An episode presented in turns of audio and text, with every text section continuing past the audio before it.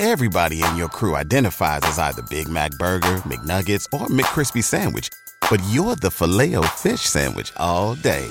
That crispy fish, that savory tartar sauce, that melty cheese, that pillowy bun. Yeah, you get it.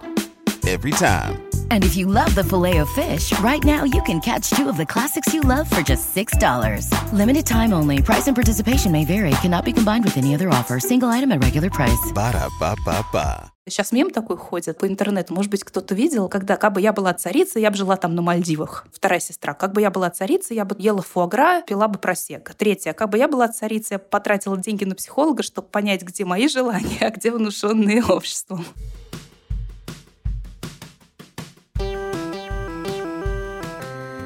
Привет, меня зовут Кристина Вазовский, и это «Провал» — подкаст о ситуациях, в которых что-то пошло не так. И сегодня у меня в гостях Майя Лазарева, бьюти-журналистка, редактор научно-популярного телеграм-канала Beauty by Maya. Поехали! Майя, привет! Привет! Расскажи вообще, чем ты занимаешься? Кто ты вообще такой за человек? У меня все время ощущение, что я занимаюсь всем. Я пишу для глянца, как раз статьи на бьюти-тематику. Я занимаюсь продвижением нескольких бьюти-брендов. Я пишу блог в Инстаграме про все, про все, про все, не только про банки. Ну и я веду, да, телеграм-канал про уход за кожей. Воспитываю детей, работаю, все что угодно. Знаешь, я как раз, когда готовилась к нашему с тобой выпуску, читала тоже там, какое количество разных проектов ты ведешь, узнала в этом во многом себя, там человека, который тоже там ведет, э, занимается и некоторым количеством вещей, и поймала себя на такой собственной тревоге, дихотомии про свою собственную жизнь. Давай с тобой поделюсь, а ты скажешь, насколько тебе это созвучно или не созвучно. С одной стороны, хочется делать больше, и кажется, что я всегда делаю недостаточно, и хочется запускать еще больше проектов, делать это еще лучше, пятое, десятое. С другой стороны, ощущение, типа, кому это надо, нафиг, что я веду 84 проекта, кажется, что нужно больше отдыхать, чилить, масочку на лицо, и вот это все. Это вообще у тебя есть такое?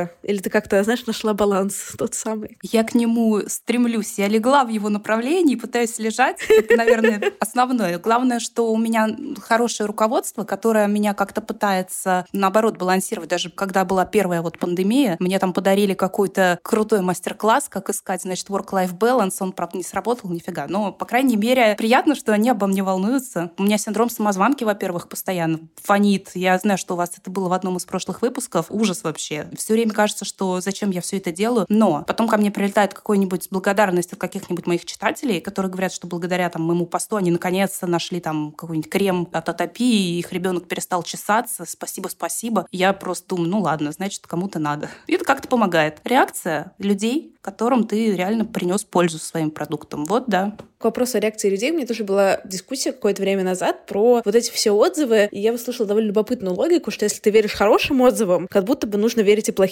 Ты имеешь в виду на какие-то банки отзывы? Или вообще? В плане базы. Вот я тебе прихожу в комментарии, говорю, Майя, ты молодец. Или я прихожу в тебе комментарий, говорю, Майя, ты говно. Что как будто бы, если ты веришь одной части, такой, ну типа, да, ну сто процентов человек вот нужно взять, то вторую как-то странно отрицать. Не знаю, насколько я с этим сама согласна, но поинт интересный. Как ты э, работаешь с разными комментариями, скажем так, в твоей работе и оценке? Вообще, я честно признаюсь, я, наверное, счастливый человек. Мне редко очень пишут негативные комментарии. Наверное, потому что я не хвалю огульно все подряд, поэтому у меня всегда там плюсы, минусы, я стараюсь оговорки какие-то делать, кому может подойти, кому не может. И люди, которые меня читают, они как-то отсеиваются, наверное, на этапе предварительном. А аудитория уже такая подготовленная приходит. Конечно, если вдруг просачивается какой-то негатив, меня бывает прошибает, конечно. Я начинаю в себе сомневаться. Но потом со временем, поскольку блог я веду уже давно, я понимаю, что чаще комментарии говорят больше о тех людях, которые их пишут, нежели обо мне, вот на самом деле. И я как-то к этому стала проще относиться. Если я вижу какой-то вопрос по делу, я стараюсь на него отвечать. Иногда бывает, что я не права. Мне иногда читатели приносят что-то, ой, ты знаешь, мы там прочитали там какое-то исследование, а там не то пишут. Я, да, ой, я пойду прочитаю. И потом обычно я исправляю, пишу, да, действительно, вот была не права. То есть в этом плане, наверное, синдром самозванки, он играет на руку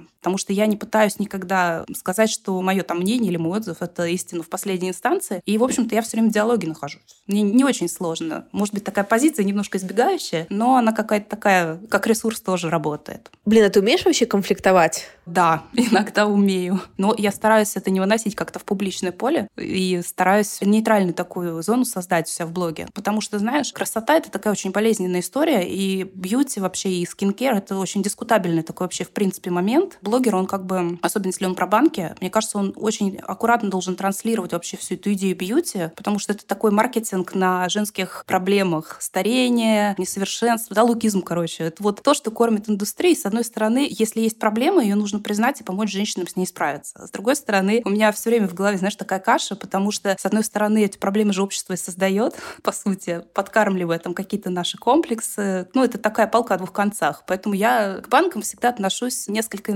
несерьезно, что ли. Поэтому не могу я относиться к ним, знаешь, как с придыханием. Для меня это такой рабочий инструмент для удовлетворения какой-то потребности сиюминутной. Там, хочешь себя порадовать, пошел купил баночку красивую. Или есть реально какая-то проблема в плане акне, да? Есть реально рабочие средства, которые могут помочь с этим. Мне все какие-то близкие подруги, которые работают в бьюти какое-то количество лет, это максимально расслабленные люди с точки зрения как раз вот этих всех банок. Самые-самые мои талантливые подружки-визажисты, дай боже, они тон нанесут. Это счастливый день, скажем так. Я могу согласиться, потому что чем больше я веду блог, тем меньше я крашусь. Поэтому мне сейчас очень сложно делать какие-то обзоры декоративки, потому что ну, я ее реально в жизни почти не пользуюсь. Потому что качество кожи, оно, в общем, меня устраивает, и я уже пришла к тому возрасту, может быть, мне проще не краситься, чем краситься. Ну, на мероприятия на какие-то, конечно, где там дресс-код требует. Но мне это уже не нужно для меня, чтобы чувствовать себя хорошо. А по поводу банок, знаешь, была такая, ну, есть бьюти-редактор Яна Зубцова. Она, когда Алюр, вот, например, запускался, да, стала его первым главным редактором, и она говорила, говорил, что бьюти-редактор, он должен быть закормлен банками, должен к ним спокойно относиться, чтобы не писать, а же баночки с придыханием, чтобы у него был вот такой здоровый скептицизм. Поэтому, наверное, да, если блогер ну, хочет верить, что это я, что у меня достаточно трезвое отношение к этому всему, ну, может быть, и нет. До того, как мы начали с тобой записывать, я говорю, ну, поговорим о твоих провалах. Я такая, у меня их э, миллион. Давай какой-нибудь провал. Ой, самый большой провал, который я себе присваиваю, это то, что я еще не блогер-миллионник. Я считаю, что это просто самый мой большой провал, что я блог уже веду, ну, не знаю, лет 10, наверное. Начала начала еще с ЖЖ, и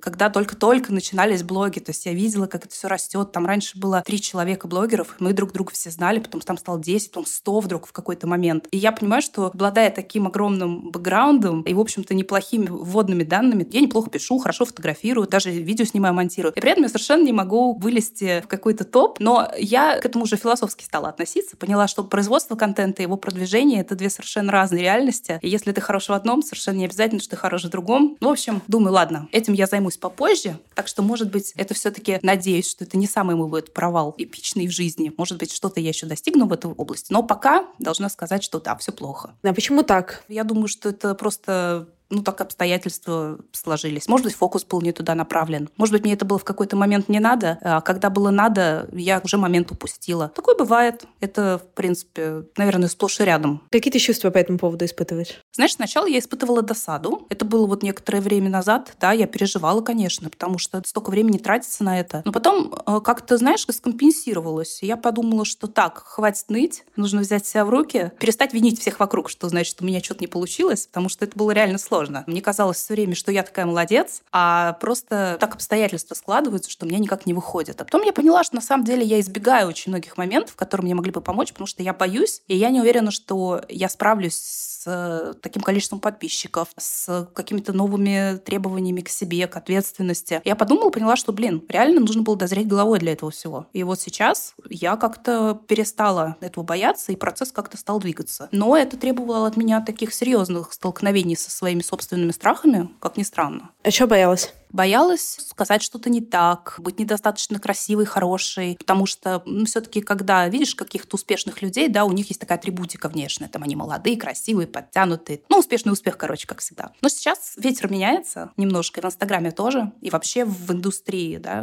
вот в социальных каких-то таких э, моментах. И ты начинаешь понимать, что признание себя настоящей дает тебе намного больше. То есть не нужно стремиться к кому-то куда-то. Мне кажется, что я говорю довольно очевидные вещи на самом деле. Потому что если посмотреть какие-то зарубежные источники, да, там те же Инстаграмы, у них там совершенно другое в тренде, чем у нас там в России. Посмотрим, к чему это приведет. Планы вдруг с банок сместились на Инстаграм. А есть такое, что вот условно 10 лет назад, когда ты начинала, поскольку там было довольно еще мало типа коллег, скажем так, по сфере, что тебя вот везде приглашали, ты всегда была в листах вот этих блогеров, которым первую банку пришлют, и что-то изменилось в сторону меньшего количества внимания к тебе или нет? Скажу так, да, что вначале, конечно, были очень-очень много всяких приглашений, и с люксом с удовольствием сотрудничали, и с космецевтикой, да, то есть более такими активными брендами. И я хочу сказать, что сейчас вообще мало что изменилось, потому что, во-первых, у меня хорошие связи с тех времен еще. Во-вторых, я благодаря тому, что пишу, веду блог и каналы, и пишу для глянца все-таки, да, меня считают инфлюенсером. Зовут, да, причем от многих сотрудничеств я отказываюсь, потому что время меня, к сожалению, не резиновое, и есть бренды, которые мне не очень интересны. То есть у меня есть какое-то мнение, например, о них, и мне с ними сотрудничать, ну, не хочется. Ну, нет интереса. Поэтому у меня такой предварительный отзыв тоже есть. Раз мы затронули тему сотрудничества с брендами, да, это из последнего мне прислали новинку Сера Крем Биотерм, и скоро буду про них как раз делать пост, пробую его пока активно. Вот что он обещает. Защиту рогового слоя кожи, поскольку в креме церамиды содержится, это такой всегда хороший вариант на осень, в целом, если кожа сохнет. Ну, пока я, конечно, вот его активно сейчас тестирую, изучаю, что он делает.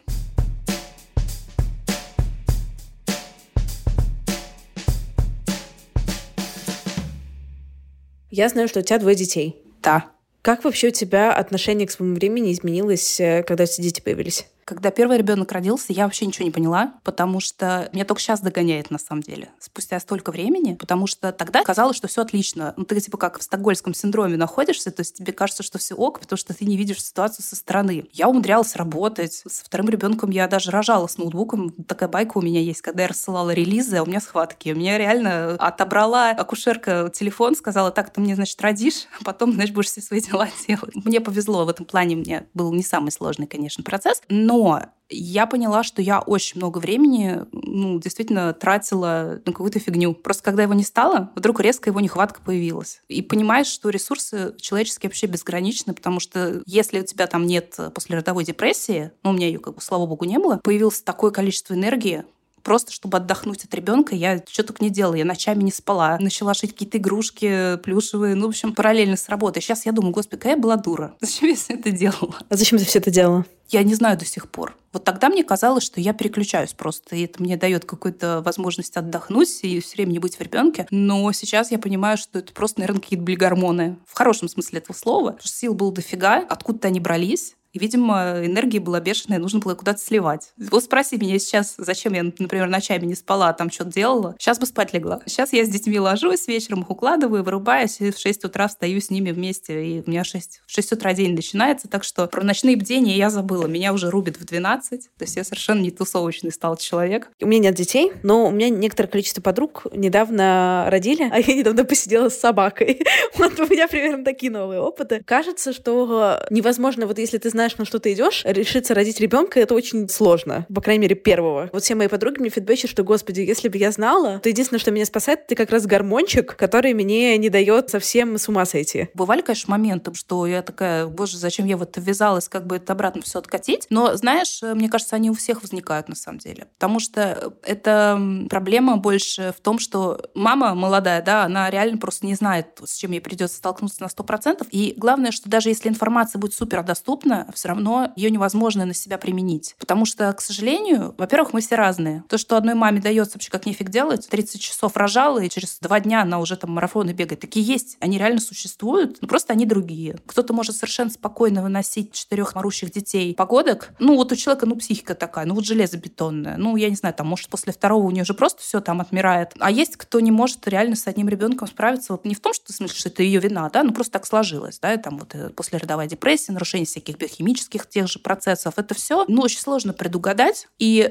честно, думаю, что еще очень сильно от ребенка зависит. К сожалению, ребенок это такое существо, ты не можешь, на самом деле, на него глобально повлиять, потому что в нем уже есть прошивка какая-то, характер, такая нервная система какая-то заложенная уже определенно. Если есть орущий ребенок, который доведет там любого самого супертерпеливого, хорошо, когда так совместилось, что мама супер пофигистка, а ребенок там супер активный, и они как бы нашли друг друга. И они прекрасно сосуществуют, и она и второго родит, там, и третьего. Это такая лотерея. Ты можешь обчитаться книжек о родительстве. У тебя может у кучи знакомых быть хоть по 10 детей, и ты как бы с ними все время общаешься, и ты уже ну, просто настолько в теме, что ты можешь кандидатскую по педагогике писать. Но твоя конкретная ситуация, она всегда вот лотерея, всегда. Это единственное просто вот, что нужно принять, и если ты это принял, то все, к себе вообще претензий никаких нет. Ты родил ребенка, все, у тебя индульгенция просто на все, что можно. Ты писала, что ты в каком-то своем посте в Инстаграме, что ты типа супер гиперответственный человек. Да, такое было, правда? Да, да, да. помню. Помню. Наверное, да, есть такое. Я просто думаю, как гиперответственность сочетается с материнством? Сложно. Это такое испытание, когда появляется новый человек твой, когда ты с ним начинаешь знакомиться, тебе приходится выбирать либо твое какое-то здоровье психическое и здоровье всего твоего окружения, либо гиперответственность. Ну, начинаешь забивать, ты понимаешь, что можно 30 раз в день пытаться что-то организовать, но ребенок решит, что вот он хочет спать здесь и сейчас, или что вот он орать хочет вот прямо здесь и сейчас. Ничего ты с этим не сделаешь. У меня очень многие знакомые говорили, что они прям сильно отпустили какие-то такие вещи вот в качестве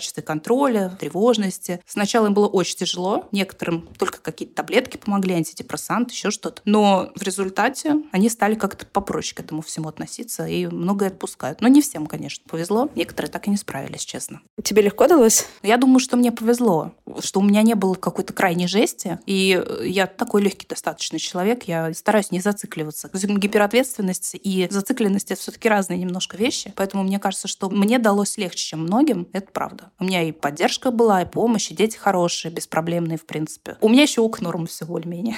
Можешь рассказать про какой-то сложный период, который у тебя был за там, последние несколько лет? Были у тебя какие-то сложные точки? Были. Но, знаешь, у меня, конечно, это очень все связано с карьерой. У меня вот переживания очень большие по этому поводу, связаны с нереализацией. Потому что кажется, с одной стороны, что, ну, вроде ты родила там твоих детей, ты ими занимаешься, ну, сиди уж, успокойся, да, и уймись, женщина. А я вот не могу так. Мне все время такое чувство тревожности, наверное, психологи там сейчас, которые будут слушать этот подкаст, такие, ага. Мне все время кажется, что я должна все успеть, но не в плане именно реализовать какие-то свои кучу идей. Я все-таки их фильтрую. Вот я выбрала основные, я на них как-то зафиксировалась. Но вот э, блог, например, да, вот он меня не кормит. То есть это хобби. Телеграм-канал — это тоже хобби, в принципе. Ну, есть какие-то плюшки в виде там сотрудничества с брендами, там каких-то презентаций, еще там чего-то такого. Но в целом, конечно, у меня основной мой источник дохода — это моя работа. И, конечно, Конечно, когда я только родила первого ребенка, я ушла на удаленку дистанционно работала. То есть для меня, например, пандемия не стала прям таким уж сильным, прям сильным ударом. И как-то я привыкла работать, когда постоянно фонят дети там где-то рядом. Но когда вот сейчас, например, уже возникла необходимость что-то решать, потому что дети подрастают, уже эта отмазка не срабатывает, и они уже в школу начинают ходить, и в сад их можно сплавить. Я понимаю, что вот у меня точка, где я сейчас нахожусь, она требует от меня принятия решения. Что я вообще дальше со своей жизнью жизнью делаю, именно с профессиональной. Потому что так-то меня, в общем целом, все устраивает. Какой-то источник дохода есть, какая-то интересная жизнь, там прикольные дети и свободный график. Но я вот сижу и понимаю, что, блин, я хочу узнать, на что я способна. И вот э, самое сложное сейчас, я нахожусь вот сейчас в этом процессе, понять, надо мне вот кому-то что-то доказывать. Сейчас мем такой ходит по интернету, может быть, кто-то видел, когда как бы я была царицей, я бы жила там на Мальдивах. Вторая сестра, как бы я была царицей, я бы ела фуагра, пила бы просек. Третья, как бы я была царицей, я потратила деньги на психолога, чтобы понять, где мои желания, а где внушенные обществом. И я сижу и понимаю, что мне вот нужно определиться. Я хочу для себя понять, в этой ситуации меня не устраивает что-то на самом деле, или это я просто пытаюсь идти на поводу, да, вот у вот этих вот э, маячков этого успешного успеха, что если ты к своему возрасту какому-то еще не заработала на сумку Луи Виттон, например, вот так вот, пошел купил, то ты, наверное, что-то не то делаешь. И вот я вот сейчас проживаю, наверное, ты знаешь, как ни странно, самый сложный период как раз в своей жизни. Что должно вот сейчас в твоей жизни происходить, чтобы вот появилось ощущение, что все доказала? Наверное, это вопрос доходов все-таки. Именно понимание моего, да, сколько я стою, сколько мне платят что оно совпадает более-менее, да? Потому что пока у меня вот кризис, что вот, блин, я никак не могу найти себе проект, который бы меня раскрыл и окупился бы на 100%, вот где я могу реализоваться и получать за это вот те деньги, которые мне хочется. А я не знаю, сколько мне хочется еще, понимаешь? Это еще одна проблема. У тебя есть какие-то в этом смысле финансовые цели, типа вот хочу такую машину, такую квартиру или такую сумку? Нет, это, наверное, самое сложное, потому что у меня есть э, квартира, у меня есть э, машина, но не моя, мужа я не вожу, поэтому мне, в принципе, пофиг, я на такси езжу. Но если на такси хватает, наверное, это вот такая, да, история. Знаешь, наверное, для меня важно, чтобы у меня минимальное ограничение свободы было. Ну, я понимаю, что счастье там за деньги не купишь, но вообще финансовый вопрос, он становится актуальным именно когда дети еще появляются. То есть приходится выбирать, или я себе уже что-то хорошее покупаю, например, или вот им. А их двое, и они все время растут. Раньше такого, конечно, не было. Когда мы с мужем были вдвоем, детей еще не было, мы путешествовали, в принципе, у нас не было никаких там проблем купить все, что хочется. Но когда дети рождаются, ну это часто так, кстати, бывает, если муж там не олигарх, а у меня не олигарх, уровень дохода семьи в целом падает Часто женщина не может уже работать так, как работала. Это такая общая достаточно точка. Я все равно работала, потому что я очень страх какой-то вот этот остаться без своих средств, он у меня откуда-то прет из-под корки. Может быть, потому что я все-таки в 90-е росла, у меня детство пришлось на все эти дефолты, и помню, как родители тяжело переживали, когда все обнулилось. Ну, в общем, есть вот такая вот боязнь, что сейчас в один момент все накроется, а нет никаких подушек безопасности достойных у меня накопление денег само по себе, оно не связано с чувством безопасности почему-то. То есть, условно говоря, там есть на счету 500 тысяч рублей или 5 миллионов, это не сильно реально влияет на мою тревогу из-за денег каким-то образом. У тебя есть э, реально вот эта зависимость, что вот эта вот штучка появилась, или вот столько-то денег появилось, и тебя подотпустило? Да. Знаешь, это скорее к вопросу о моей карточке. Сколько денег находится там. То есть у меня есть там какой-то лимит, когда я понимаю, что окей, вот с этой суммы мне ну более-менее безопасно. Именно вот на каждый день. А что касается накопления, накоплений, я прошу прощения, конечно, мне кажется, у нас в стране этот вопрос вообще совершенно бессмысленный и беспощадный.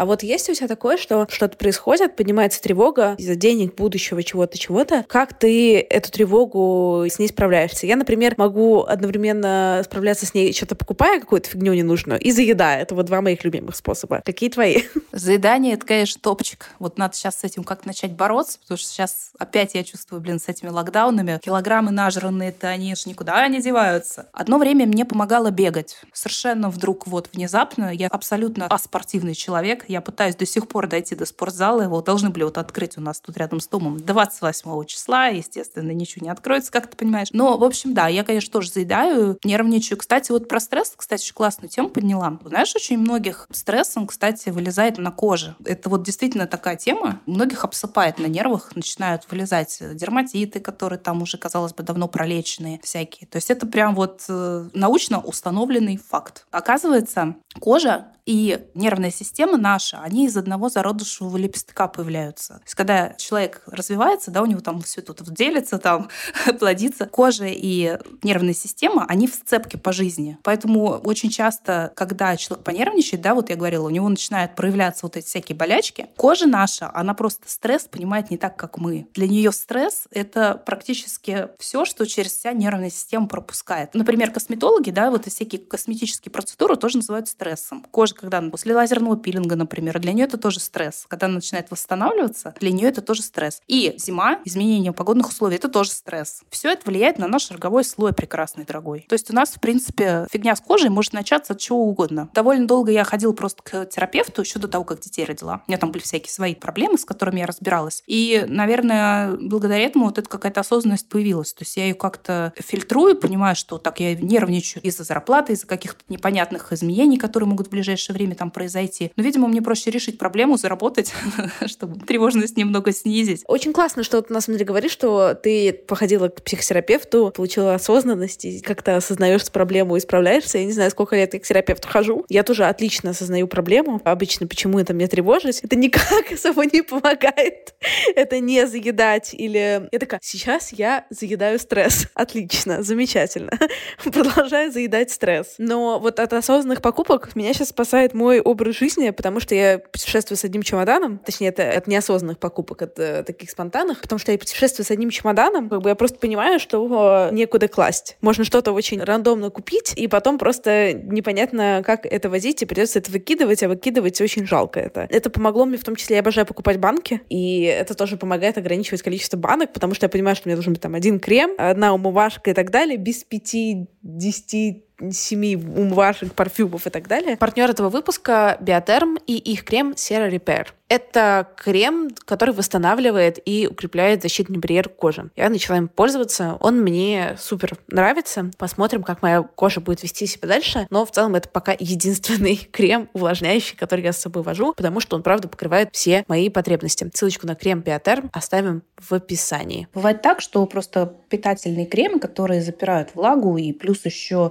а, восполняют вот эту липидную мантию, недостаток за счет церамидов, они могут быть довольно плотными душноватыми для кожи. А здесь новинка обещает, э, что он подходит для всех типов кожи. Вот не знаю, как прям совсем жирный, но, как ни странно, для моей нормальной, немножко суховатой вот даже кожи из-за возраста было неплохо. И он не скатался, что вообще отдельно ему большой плюс за это. Так, моя небольшая автопа, можешь, пожалуйста, мне рассказать в двух словах, а как это вообще работает? Потому что я не очень разбираюсь, э, на что смотреть, собственно, когда я что-то покупаю, что я покупаю довольно все рандомно. На что смотреть э, в составе и вообще есть ли смысл на состав смотреть? Так, ну смотри, во-первых, э, я сначала, конечно, смотрю. Во-первых, у меня есть в голове понимание, что бренд может сделать реально, а что он обещает. То есть я как-то фильтрую. Это просто уже опыт, наработанный там годами. Я уже знаю, что крем в принципе может сделать, теоретически, да, и что он не может сделать просто ни при каких условиях. Это первое. Второе, есть марки, которые специализируются на чем-то уже, да, и ты знаешь, что вот обещать вообще в целом можно к любому крему применить. А вот эти конкретно это сделать не могут, потому что у них нет таких возможностей. Ты уже такой понимаешь, ну, максимум от него можно ждать там увлажнения, окей, фиг. Остальное написали маркетологи, 100 500 пунктов, но не факт, что они сработают. Дальше можно, конечно, смотреть, что содержится в самом банке, в самом креме, потому что от активных компонентов, которые туда положены, да, много чего зависит. Но, к сожалению, состав, вот прочитать, вот когда начинают люди составы разбирать, это все такое очень вилами по воде,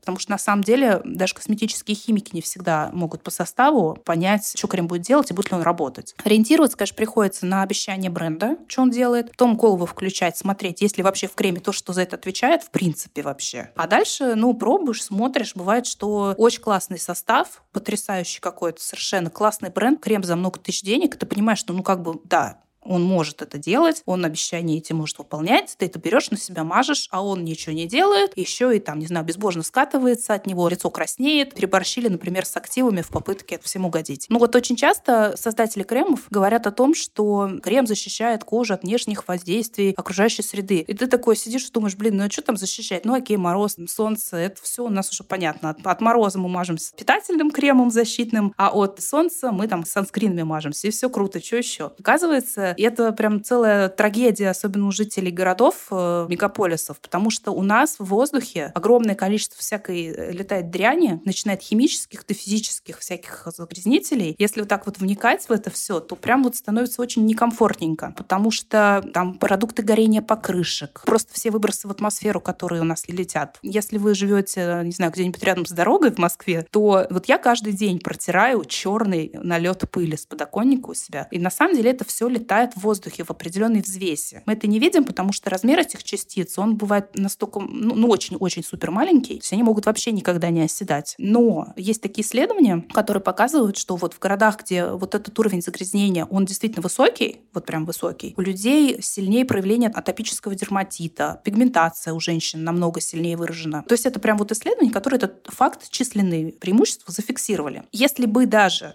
мы могли вот порадоваться тому, что мы это все взяли и смыли, то, к сожалению, это не всегда так работает, потому что есть еще некоторые исследования, которые показывают, что это все намного глубже проникает нам под кожу, и там даже на глубоких слоях каких-то кожи это все может находиться. И провоцирует все что угодно. Ладно, пигментация — это не самое страшное. Онкологии тоже провоцируются таким образом. Ну, вот именно кожные. Особенно если в сочетании с ультрафиолетом и так далее. И идут действительно очень серьезные такие исследования в области защиты кожи от внешних загрязнений это вот вообще ни разу не маркетинг. Прям вот придумывают всякие классные пленки, такие легкие полимерные, которые позволяют, ну, прям щиты такие выставлять на коже. Но это в азиатских странах как бы, но в Европе очень тоже популярное направление, как ни странно. Я была вот прям удивлена тем, что в Европе направления эти исследования, они вот прям не сильно отстают от азиатских, например. Все равно все сходятся на том, что если у нас роговой слой наш поврежден, то можно хоть обмазываться всеми этими щитами, толку будет ну, не сильно много. Поэтому вот мы можем сами себе сейчас сделать подарок и выбирать хорошие средства с восстанавливающий вот наш барьер рогового слоя. Ну вот, например, Сера Repair отлично, кстати, с этим справляется.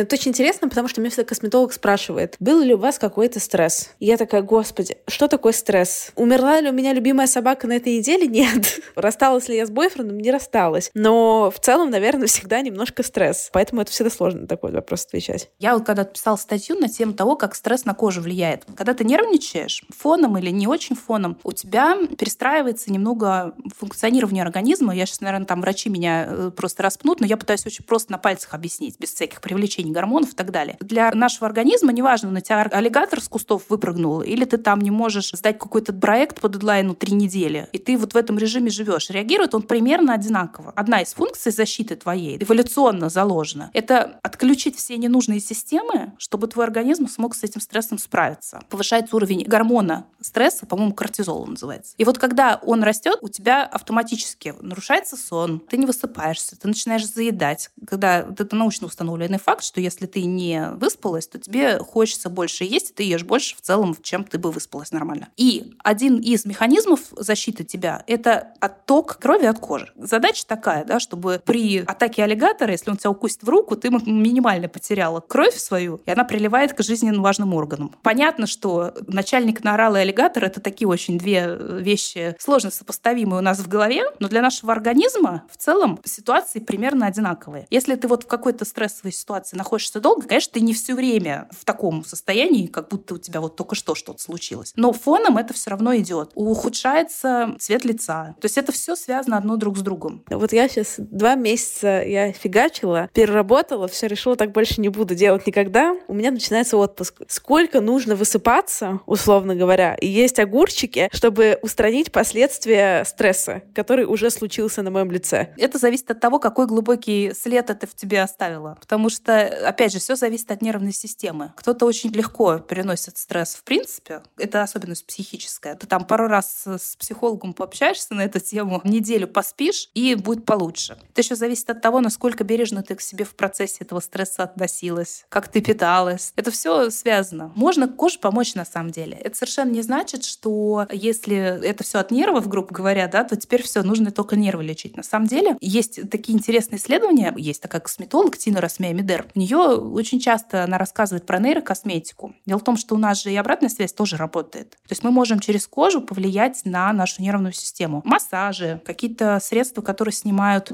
раздражение местно, пептиды всякие такие классные, которые позволяют тебе снять прямо на уровне рецепторов раздражение, зуд какой-то. Прямо они глушат э, вот эту реакцию на корню. И у тебя, естественно, нервная система твоя лишается одного из вот этих раздражителей, да, и она в норму приходит быстрее в том числе.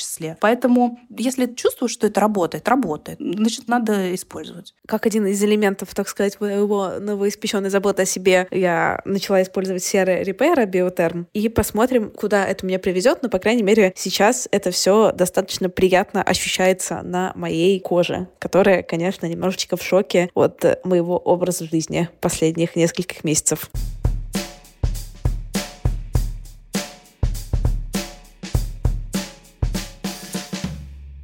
У тебя когда-то были проблемы с кожей? Да, у меня были проблемы с кожей. Наверное, поэтому я и начала вести блог. Я, кстати, об этом писала даже несколько постов. У меня в детстве началось акне. У меня были закрытые комедоны. Мне сейчас сложно оценить, насколько все там было плохо, потому что я-то это все воспринимала через призму подросткового кризиса, и мне казалось, что там капец, как все плохо. Я это, естественно, еще нервничала, раздирала. Это термин есть такой эскрированное акне, когда ты еще не можешь на себя спокойно смотреть, чтобы все это не разодрать, не выдавить, не расковырять. Происходило это все где-то в конце 90-х. Там никто про уход ничего не знал. Косметологи тоже особо ничего там, ну, болтушки вот эти вот прописывали. Лечить это как бы все было непонятно как. И я комплексовала капец как страшно. То есть прям вот с этими комплексами в том числе я со своим терапевтом разбиралась. Но, кстати говоря, мне это не помешало прекрасно встретить своего замечательного мужа, который в меня влюбился, синий-зеленый, у меня пятна были прям фиолетовые, огромные постакне там с кучей воспалений. Я, в общем-то, всю жизнь вот эту проблему с акне и решала. И вот сейчас у меня прям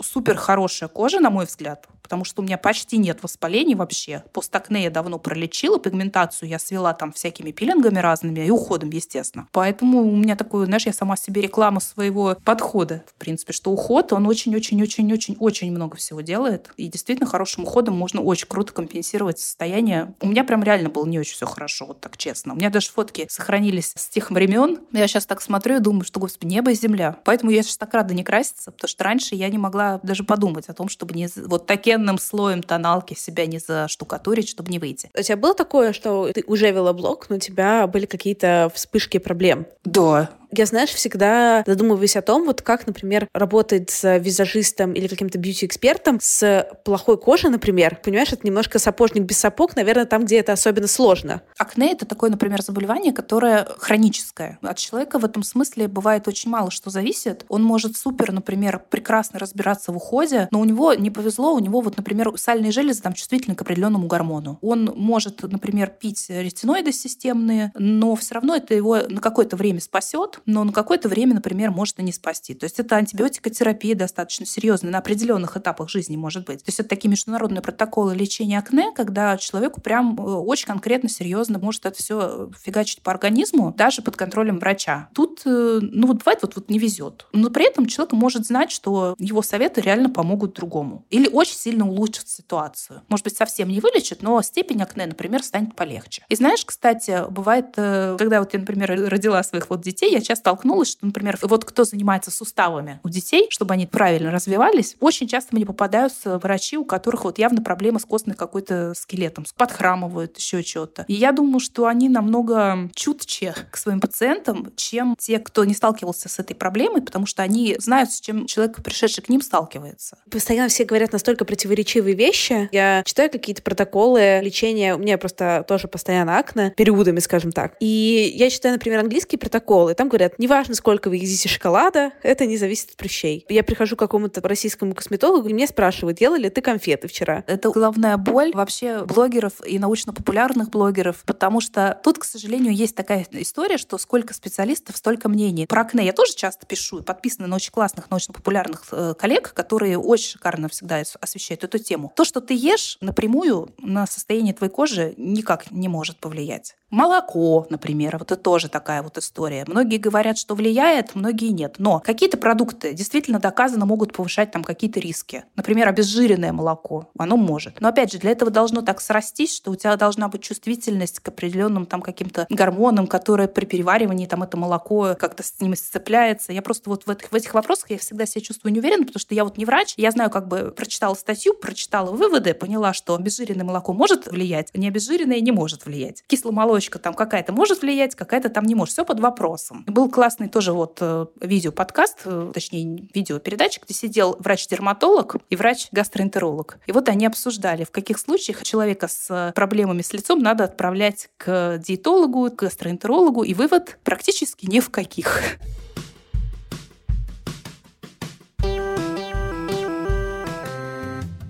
Спасибо, что дослушали выпуск до конца. Подписывайтесь на меня в Инстаграме собачка Крис Вазовский и пишите комментарии в подкаст-приложениях. Я буду рада вашей обратной связи. До встречи на следующей неделе. Пока-пока.